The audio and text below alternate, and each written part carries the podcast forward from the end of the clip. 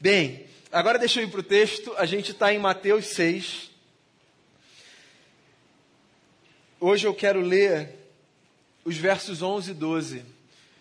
A gente está numa série que eu comecei na semana passada chamada Oração da Família. Uma série de quatro conversas a partir do Pai Nosso. Os versos 11 e 12 dizem assim: Dá-nos hoje o nosso pão de cada dia. Perdoa as nossas dívidas, assim como perdoamos aos nossos devedores. Dá-nos hoje o nosso pão de cada dia e perdoa as nossas dívidas, assim como perdoamos aos nossos devedores. Esse é um trechinho, o segundo, se você tem acompanhado desde a última semana, dessa oração maravilhosa que Jesus, o Senhor, nos ensinou a fazer que eu estou chamando aqui nessa série de oração da família.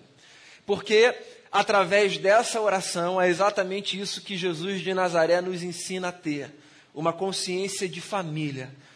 Jesus, quando os discípulos perguntaram, mestre, nós não sabemos como orar, como faremos? Os discípulos de João Batista sabem orar, nós não sabemos. Jesus então lhes ensinou essa oração. E começou essa oração dizendo: Vocês vão dizer isso, Pai Nosso. Então, esse preâmbulo da oração, que dá o nome à oração, certo?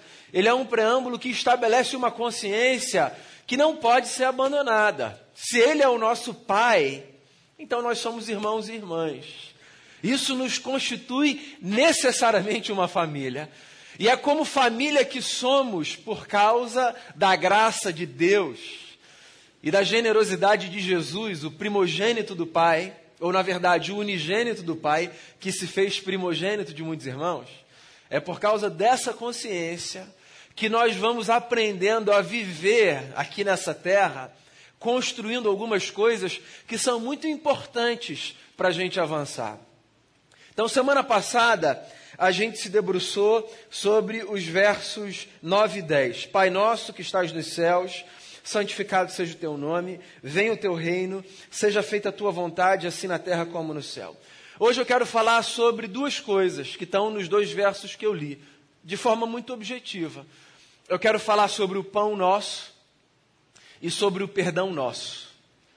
E antes de falar especificamente sobre o pão nosso e sobre o perdão nosso, eu acho que você já deve ter percebido com o Pai Nosso, o pão nosso e o perdão nosso, que se existe uma coisa que a oração que Jesus nos ensinou a fazer nos impede de abandonar, é essa consciência coletiva e comunitária que está posta sobre a igreja. Eu gosto de pensar na igreja como uma grande fraternidade. Uma fraternidade que é muito maior do que os limites da nossa comunidade local. Uma fraternidade que é muito maior do que os limites da nossa denominação. Uma fraternidade que é muito maior do que os limites imaginários que nós colocamos nas leituras que nós fazemos. Na nossa arrogância, muitas vezes supomos que só alguns são nossos irmãos e só algumas são nossas irmãs. E achamos que temos essa capacidade. Melhor esse daqui? Achamos.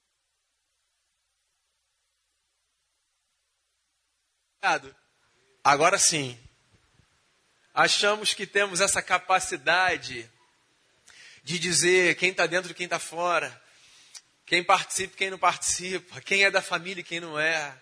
E quantas vezes nós somos chacoalhados por Deus nessa arrogância, né? Porque essa fraternidade é muito maior do que a gente pode conceber. Vocês sabem, irmãos e irmãs, há muito eu abandonei esse desejo barra tentação arrogante e prepotente de dizer quem está dentro e quem está fora. Deus nos surpreende e nos mostra que dos lugares mais inesperados e com as pessoas mais improváveis, há muito mais para nós nos identificarmos como família de Deus do que nós antes imaginávamos. Então aqui Jesus está o tempo todo batendo nessa tecla. Ele é o nosso Pai. E se Ele é o nosso Pai, existem coisas que nós precisamos entender. Uma delas é: se Ele é o nosso Pai, a todos Ele nos dá o nosso pão. Jesus não diz, vocês quando orarem, orem cada um dizendo: o meu pão de cada dia me dá hoje. Jesus diz: quando vocês orarem, vocês vão pedir, Senhor, o nosso pão de cada dia, por favor, nos dê hoje. Sim, porque se o Pai é nosso, o pão também é nosso. E eu acho que essa ideia do pão que é nosso, ela traz para a gente dois desdobramentos, pelo menos, importantíssimos. Primeiro, a da responsabilidade que nós temos para com os nossos semelhantes, na garantia desse suprimento que é essencial para a manutenção da nossa vida. Sim, nós não somos responsáveis na vida apenas por garantirmos o nosso pão, e aí eu falo individualmente, cada um o seu.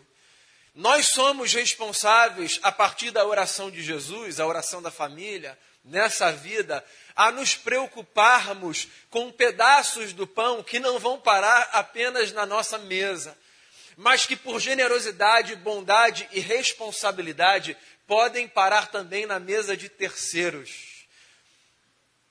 Em outras palavras, o que eu estou dizendo é que a nossa atenção, ela precisa ter um campo visual muito maior do que aquele que se concentra no nosso umbigo. E talvez isso seja muito óbvio, muito simples, mas a verdade é que num tempo como o nosso, extremamente individualista, é muito fácil a gente acreditar que o modelo da oração de Jesus é, na verdade, um padrão antiquado que não se adequa mais à nossa época e ao nosso tempo. Porque, pensam muitos, nessa época e nesse tempo, o importante é que cada um corra atrás do seu e garanta o seu. Nós já avançamos muito e nós já chegamos a uma espécie de conclusão e acordo de que nessa vida cada um tem que fazer por si. Talvez isso seja muito forte do ponto de vista da argumentação. Talvez você me ouça e pense assim dentro de você: não, Daniel, você está esticando muito a corda. Não é assim. E eu me pergunto e pergunto a você: será que não é assim? Será que nós não estamos construindo um espírito nessa época que nos empurra para uma espécie de individualismo que transforma esse fato numa virtude, sem reconhecer os problemas, os vícios e as mazelas desse tipo de comportamento? Veja bem, Vê se você consegue perceber algumas diferenças aqui, que eu acho que são importantes. Uma coisa é nós cultivarmos a nossa individualidade. Celebrarmos, por exemplo, a singularidade do nosso lugar. Essa é uma coisa bacana na família que é a igreja, na família que você pertence. Então nós somos uma família. Pensa no seu núcleo basilar, ou pensa na igreja como uma grande família. Somos irmãos e irmãs. Nos reconhecemos como tais mas somos singulares, certo? Há características que são minhas e há características que são suas. Há coisas que nós partilhamos, gostos, opiniões, personalidade, temperamento. Há outras coisas que são muito próprias, que não se reproduzem, que nos distinguem uns dos outros. Pois então, essas coisas que nos distinguem uns dos outros, eu chamo aqui de a nossa individualidade. E eu não sou daqueles que levanta a bandeira dizendo que nós precisamos suprimir a nossa individualidade. A nossa individualidade precisa ser respeitada, porque a nossa singularidade é uma dádiva. Você ser quem você é, eu ser quem eu sou. A gente aprender a se respeitar nessas diferenças, nessas particularidades. A nossa individualidade a gente precisa respeitar, defender, por exemplo, há momentos que, por mais que você ame as pessoas, você quer ficar sozinho, sozinha, certo? Pô, é um momento que é seu. Aquela hora é sua. Talvez as pessoas que convivem com você e que te amam não vão entender o que você quer fazer naquela hora, ou ninguém partilha daquele gosto, ninguém tem aquela agenda. E está tudo bem. É a nossa individualidade. Outra coisa, diferente de individualidade, mas às vezes tratada equivocadamente como sinônimo, é o individualismo. E eu acho que se tem um problema diante do qual a gente precisa se levantar como igreja e família que somos, é contra a glamorização do individualismo. Essa ideia de que eu sou por mim e de que você deve ser por você e você que lute pelos seus e corra atrás dos seus. Porque nessa vida a gente não tem muito tempo e o pouco tempo que a gente tem, a gente precisa garantir aquilo que é nosso. O individualismo é um problema. O individualismo dificulta a vida diminui as nossas possibilidades, nos afasta das pessoas.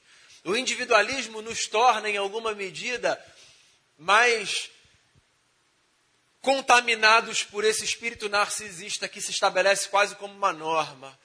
O individualismo nos faz passar por cima de pessoas, nos faz negociar valores. Ele é um problema. E, particularmente, eu penso que o individualismo tem sido transformado numa virtude. Isso é muito problemático, pelo menos da forma como eu leio as Escrituras Sagradas, à luz da ótica e da ética do Evangelho de Jesus. Porque o Evangelho de Jesus está aqui nos lembrando, em diversas passagens, que nós somos uma família e nós temos um pai que é nosso e nós temos inclusive um pão que é nosso. Então, por exemplo, você quer ver? Pequenas iniciativas de uma comunidade local que nos fazem lembrar que o pão é nosso. Quando a gente diz assim, ó, se você puder, todo primeiro domingo de cada mês, traga um quilo de alimento não perecível para a gente montar as nossas cestas. Isso é uma sementinha, sabe? É uma forma da gente se lembrar mensalmente, semanalmente, que existe um privilégio que é o de descobrirmos que nós podemos nos fazer responsáveis por pessoas que às vezes não têm o mesmo privilégio que nós temos. De chegar no mercado e não precisar pensar se um quilo a mais de arroz vai pesar ou não no nosso orçamento. Porque muita gente não tem esse privilégio, certo? Muita gente não tem a possibilidade nem de entrar no mercado, que dirá de comprar um quilo a mais. Então, quando nós que estamos num determinado lugar desenvolvemos essa consciência, de que há uma responsabilidade, não é uma caridade, é uma responsabilidade que nós temos, como cristãos que somos, de uns para com os outros. Então, o que a gente está fazendo é lutando contra o individualismo e acreditando na força do espírito da oração de Jesus, que diz: existe um pão que é nosso.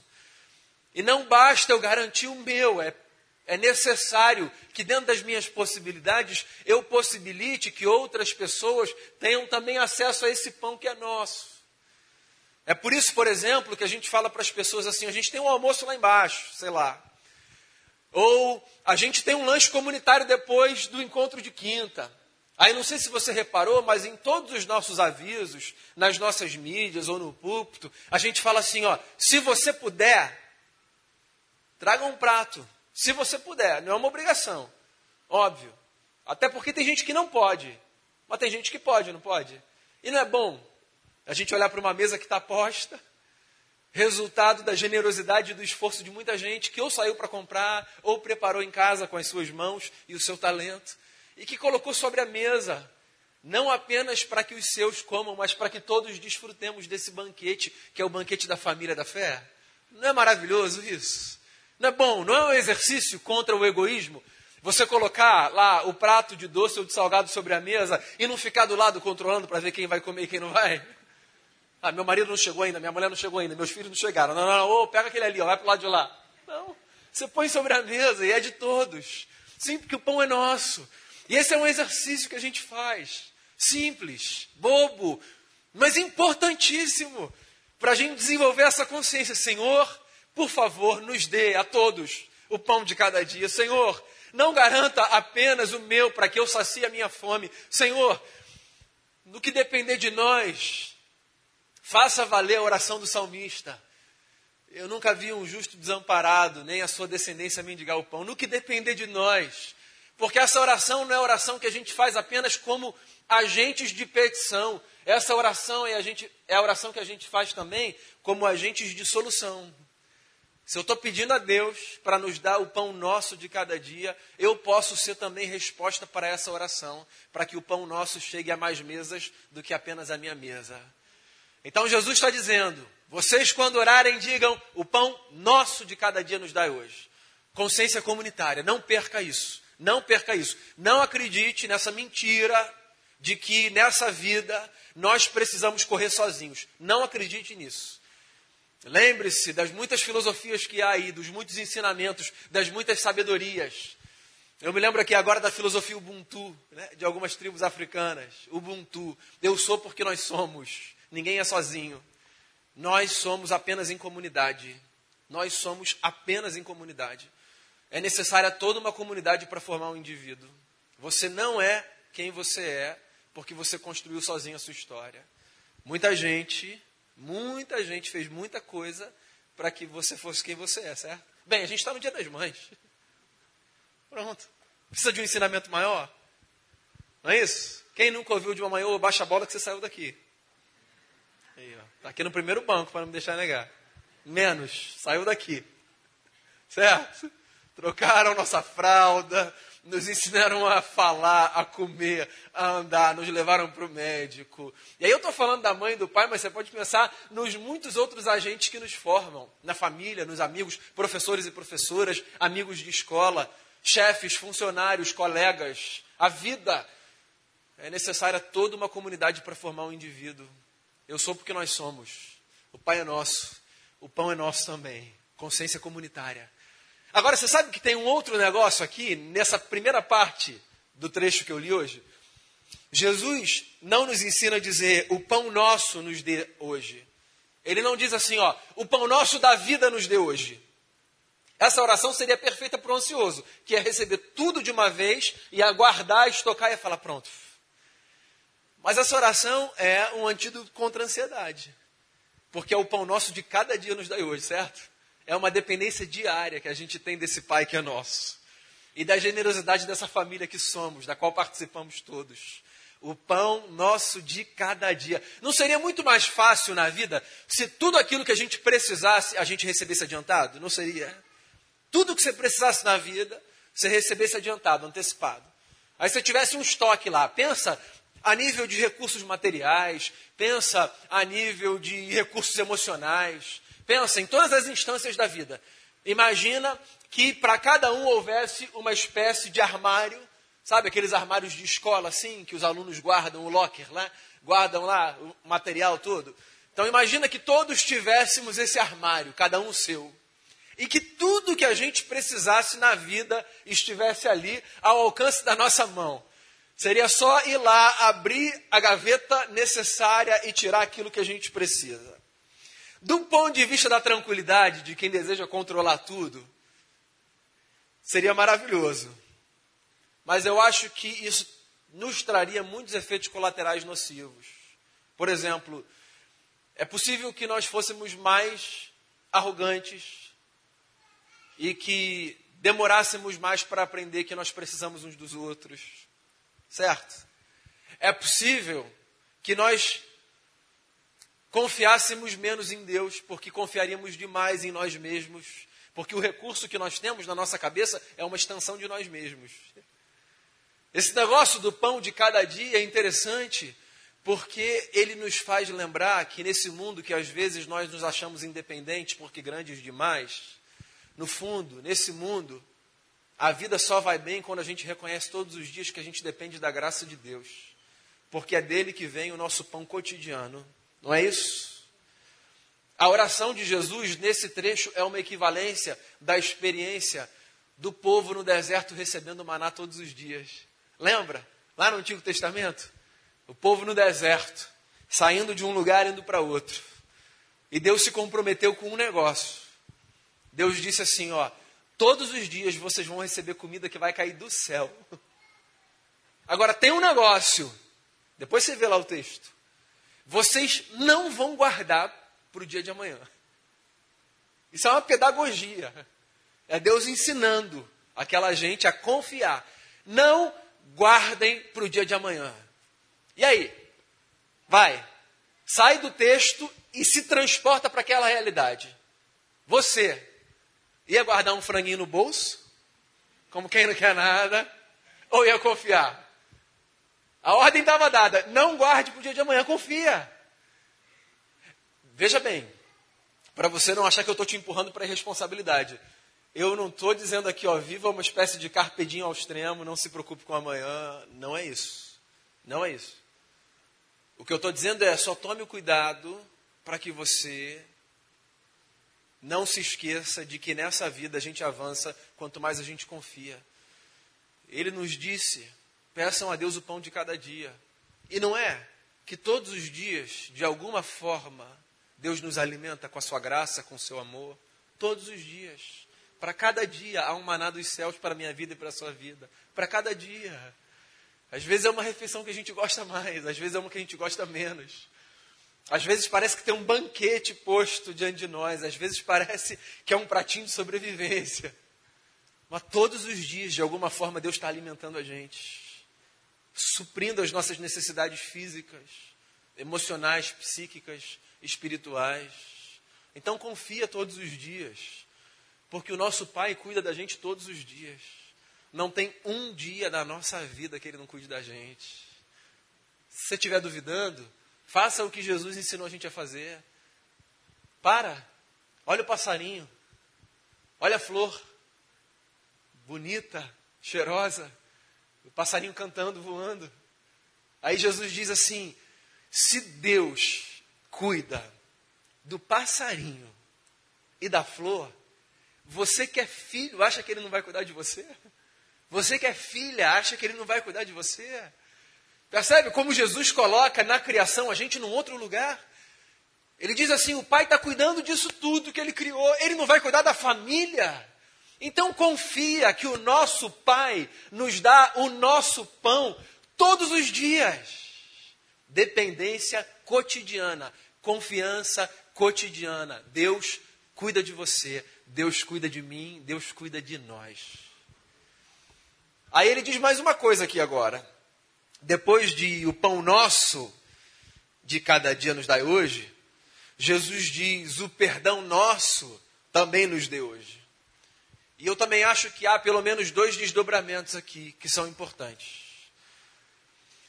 Ao nos ensinar a pedir perdão pelas nossas dívidas e pelos nossos pecados, eu acho que Jesus nos ensina um: nessa família todos os filhos são pecadores. Todos. Esse ponto é um lugar de encontro de todo mundo. Eu não disse ainda há pouco que existem singularidades, coisas que nos distinguem, coisas que nos separam. Ok. Agora, existem outras que são a nossa plataforma comum, certo? Tem muita coisa boa na nossa plataforma comum. Mas tem coisa ruim também. Das coisas ruins, a pior é essa constatação. Todos somos miseravelmente pecadores. Todos somos. Num certo sentido, reconhecer a nossa pecaminosidade como uma plataforma comum, eu acho que é até tranquilizador. Porque assim, não tem nenhum irmão que pode se gabar dizendo, ah, eu sou melhor do que você. É o que o apóstolo Paulo disse, citando um trecho do Antigo Testamento. Não há um justo sequer não há quem faça o bem. Todos pecamos e todos estamos destituídos da beleza de Deus. É o que Paulo diz lá aos Romanos. Então, deixa eu dizer uma coisa para você. Você que vive a sua vida como se você não tivesse pecado, você precisa fazer uma revisão de vida. Você que vive nessa família que é a igreja, ou nessa grande família que é a humanidade, como se não houvesse acertos a serem feitos do lado de dentro, como se tudo estivesse no seu devido lugar, você precisa fazer uma revisão de vida. Você que nas suas orações não inclui essa consciência de que há falhas que precisam ser reconhecidas, você precisa fazer uma revisão de vida. E se eu estiver nesse lugar, eu preciso fazer uma revisão de vida, porque não tem ninguém que viva uma vida perfeita. Então, pedir perdão pelos pecados não é apenas um exercício rotineiro mecânico, não tem a ver com isso tem a ver com uma proteção do nosso coração, uma proteção contra o orgulho. Tem a ver com uma vacina que a gente toma, sabe? Uma vacina na alma. E que nos distancia desse mal, dessa doença, que é nós nos acharmos perfeitos, melhores, superiores. A gente precisa ter mais misericórdia para com o outro e para com a gente. Tem gente que não tem misericórdia para com o outro nas relações, que não dá ao outro o direito de errar. Isso é perigosíssimo e problemático. Daqui, e me entenda bem, não vem um encorajamento ao erro. Vem apenas o reconhecimento de que nós temos direito ao erro, porque não há alternativa para a gente. Ou seja, errar é humano, é isso que eu estou falando. A gente erra, a gente vai errar. Então não espere das pessoas, dessa família que é a igreja, da sua família que você vive, perfeição, porque ninguém dá conta de entregar isso. Os seus relacionamentos todos serão fadados ao fracasso se você esperar das pessoas perfeição. Você não vai dar conta de sustentar uma relação assim se você esperar que as pessoas sejam perfeitas. E você não vai dar conta de sobreviver existencialmente se você esperar de você perfeição. Porque tem os dois. Tem gente que não perdoa os outros e tem gente que não se perdoa. Tem gente que carrega uma cruz que está dentro daquele âmbito da fala de Jesus, da sobrecarga. Troquem de fardo comigo. Vocês estão colocando peso demais sobre os ombros. Tem gente que não se perdoa. Tem gente que fala de coisas que fez há 20 anos como se tivesse feito hoje, ontem, com a mesma intensidade, com a mesma mágoa, com a mesma culpa, com a mesma ferida. Isso é maligno, isso corrói a gente por dentro. Se você tem a notícia de que Deus nos perdoa, por que, que você não vai se perdoar? Se o que a gente tem em Deus é a expressão de alguém que estende os seus braços para nos acolher nessa família, por que, que você está dizendo eu não mereço, eu não posso, não é para mim? Mergulha nesse oceano da graça e permita que o amor de Deus te banhe, te lave, te renove. Vem, Aceita ser esse filho que chegou lá no fundo do poço e que voltou para a casa do pai, dizendo: Pai, eu pequei contra os céus, eu pequei diante de ti. E perceba o escândalo do amor desse Deus que não deixa esse filho nem acabar a frase e diz: Vem, troca de roupa, bota um anel, bota a sandália, a festa já começou, essa festa é sua. Aceita ser amado, aceita ser amada. Tem gente que não aceita.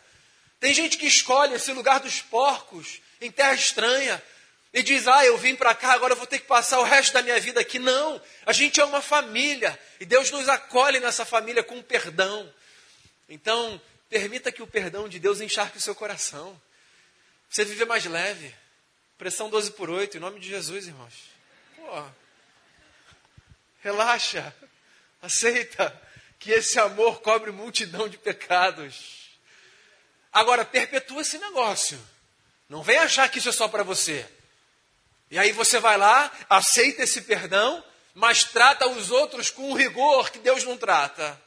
É para a gente perpetuar essa dinâmica. É para a gente levar isso para as nossas relações. Entendendo o que perdão significa, sem caricatura, sem idealismo, sem romantismo, entendendo a realidade do perdão. Mas perdoando, dizendo: é, todos pecamos, todos somos pecadores, nessa família só tem um irmão que não pecou, que é o primogênito de todos, mas que por amor e por, por graça se fez pecado por todos nós para nos reconciliar com o Pai. É o que a Bíblia nos ensina. Só ele não pecou. E é na dependência dele que a gente vive pedindo perdão. E é a ele que a gente vive pedindo perdão. E reproduzindo a dinâmica do perdão. Porque o perdão é a dinâmica que sustenta o mundo. Sem o perdão nós estamos perdidos. E tudo que nos espera é um abismo. Então, que bom que a gente pode pedir a Deus perdão pelos nossos pecados. E que bom que a gente pode perpetuar essa dinâmica. Agora, tem uma outra dimensão, e com ela eu encerro a minha fala. Lembrar que o pecado é nosso não significa admitir apenas que todos individualmente pecamos. Significa também reconhecer que existem pecados que são nossos, coletivamente nossos. A gente enfatiza muito essa dinâmica do pecado individual, do ato que o indivíduo comete dos dilemas que o indivíduo vive. Mas existem pecados que as teologias latino-americanas resolveram chamar de pecados estruturais. Essa é uma construção das teologias latino-americanas. E, e, é uma oferta dessa compreensão para as teologias que atravessam o mundo. A ideia de que há pecados que são nossos, há erros que são nossos, culturalmente nossos, então há dilemas que nós vivemos da nossa cultura. Há erros que são de uma cultura familiar. Pensa assim. Quando a gente está inserido numa cultura, a gente não consegue perceber com tanta facilidade os erros e as mazelas dessa cultura, certo? Porque a gente está inserido, então a gente tem muito ponto cego. Então leva um tempo para você perceber que a sua família não é perfeita. Quando você é criança, você acha que sua mãe é perfeita, seu pai é perfeito e, consequentemente, você é perfeito.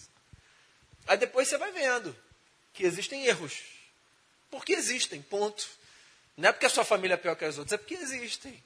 Tem a ver com o que a gente aprendeu, com a maneira como às vezes a gente se defende, com o modo de sobrevivência, tem a ver com um monte de coisa.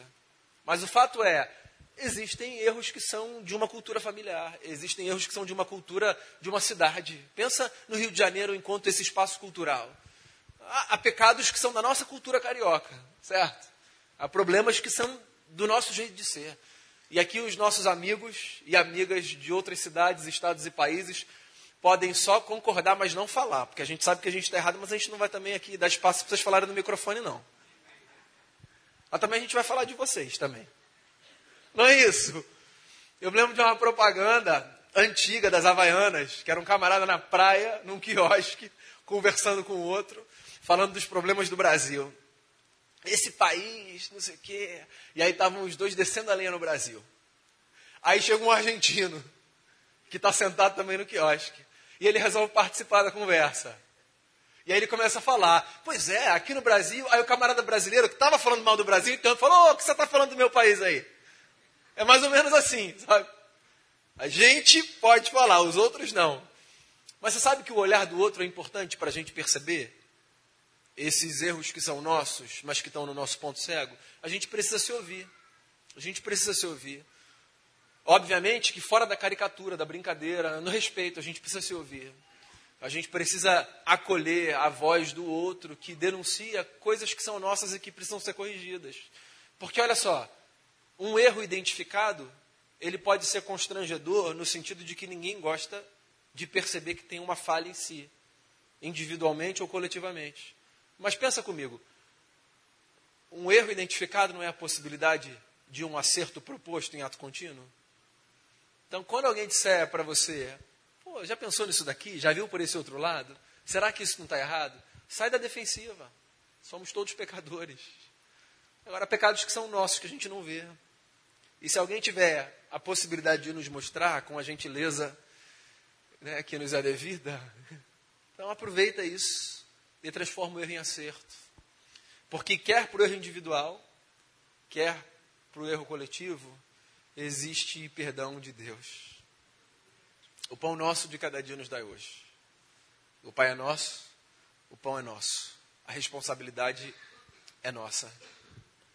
E perdoa as nossas dívidas, assim como nós perdoamos os nossos devedores. O perdão é nosso, porque não tem quem, à exceção de Jesus, não precise fazer essa oração. Inclusive, há quem diga que Jesus disse: Vocês vão orar assim, porque nessa oração tem um trechinho que ele não precisa fazer perdoa as nossas dívidas, assim como nós perdoamos aos nossos devedores. Vocês vão orar. Essa é a oração de vocês. A oração do Pai Nosso não é a oração de Jesus. A oração de Jesus é a oração sacerdotal, de João 17. A do Pai Nosso é dos irmãos e irmãs de Jesus, nós que precisamos de perdão. E que o mais velho, que poderia dizer, haha, se virem aí, ao invés disso disse, venham, eu acolho vocês. Vocês são a minha família. Então, que como família que somos, desfrutemos do pão que é nosso e do perdão que é nosso, para que a graça de Deus se manifeste sobre a nossa vida e para que a gente testemunhe para esse mundo carente de espaço de acolhida que existe um Deus que é o nosso Pai, que nos ama com amor de mãe, é o que eu vou falar hoje de noite, já fica aí o convite. Existe um Deus que nos acolhe e que seja assim para mim e para você todos os dias da nossa vida. Vamos fazer uma oração? Vamos pedir ao Pai que faça chover sobre nós perdão e graça. Eu queria encorajar você a orar aí no seu lugar pela família. E aí, olha só, você pode orar pela sua, mas você pode orar por alguém dessa grande família que está perto ou que está longe e que enfim, Deus traz ao seu coração nesse momento. Você pode orar pela reconciliação de irmãos. Você pode orar por essa consciência de responsabilização, de que somos responsáveis uns pelos outros. Você pode orar pelo perdão que precisa ser oferecido ou recebido, mas eu queria que a gente orasse nesse espírito da família. Essa é a oração da família. Então, não pense apenas em você nesse momento. Faça esse esforço de ir para além e de conversar com o nosso Pai sobre algum irmão que é nosso ou sobre alguma irmã que é nossa. E deixe que Deus nos sirva esse banquete de graça, de perdão e de amor. Nós somos fracos, mas Ele é forte e Ele nos sustenta a todos com o seu amor e com a sua bondade.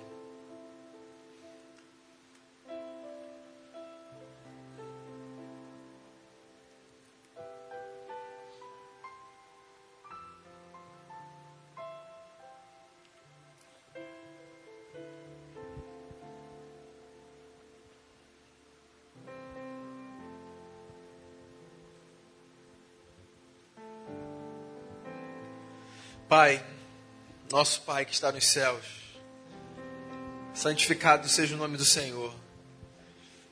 Venha sobre nós o governo do Senhor e seja feita na nossa vida a vontade do Senhor, na terra como ela é feita no céu. E por favor, nos dê hoje o pão que é nosso para hoje e nos faça confiar que amanhã o Senhor nos dará o pão que é nosso para amanhã. E perdoe as nossas dívidas, porque todos as temos com o Senhor, todos as temos. E perdoe as dívidas que nós temos como comunidade, como sociedade, como famílias, porque todos as temos com o Senhor. E nos ajude a perpetuarmos esse ciclo do perdão como um anúncio de que o Senhor nos ama. E por favor, ajuda a gente a não ceder à tentação que bate a porta, ao desejo que precisa ser dominado, refreado e não alimentado. E ao invés de cairmos em tentação, que o Senhor nos faça celebrar, porque com a ajuda do Senhor, nós nos veremos livres do mal. Livra-nos da maldade que nos habita, da que nos cerca. Livra-nos da malignidade do maligno. E faça isso, Senhor, porque a gente reconhece o reino é do Senhor, o governo é do Senhor. E a esse governo que nós pertencemos. É diante do Senhor que nós dobramos o nosso joelho e reconhecemos: Tu és Senhor sobre a nossa vida, sobre a nossa igreja. O poder é do Senhor, a força está em Ti, e a glória, a beleza, a santidade, o que se torna visível a partir dessa manifestação, tudo isso tem a ver com o Senhor não apenas hoje, mas pelos séculos dos séculos. A gente está aqui como família, colocando nosso coração como essa oficina para que nele o teu Espírito Santo trabalhe. Faça em nós aquilo que só o Senhor pode fazer. Oramos por irmãos e irmãs, oramos inclusive por quem nem sabe que tem um Pai para chamar nos céus de seu, de nosso. Que essa gente desperte na consciência para essa notícia escandalosa Existe esse amor ousado que, que derruba muralhas, que escala montanhas para nos encontrar. Então, nos encontre a todos com corações abertos e rendidos para que a tua graça opere em nós. Faça chover nessa manhã sobre nós o teu perdão e a tua graça. Em nome de Jesus, o nosso Senhor. Amém.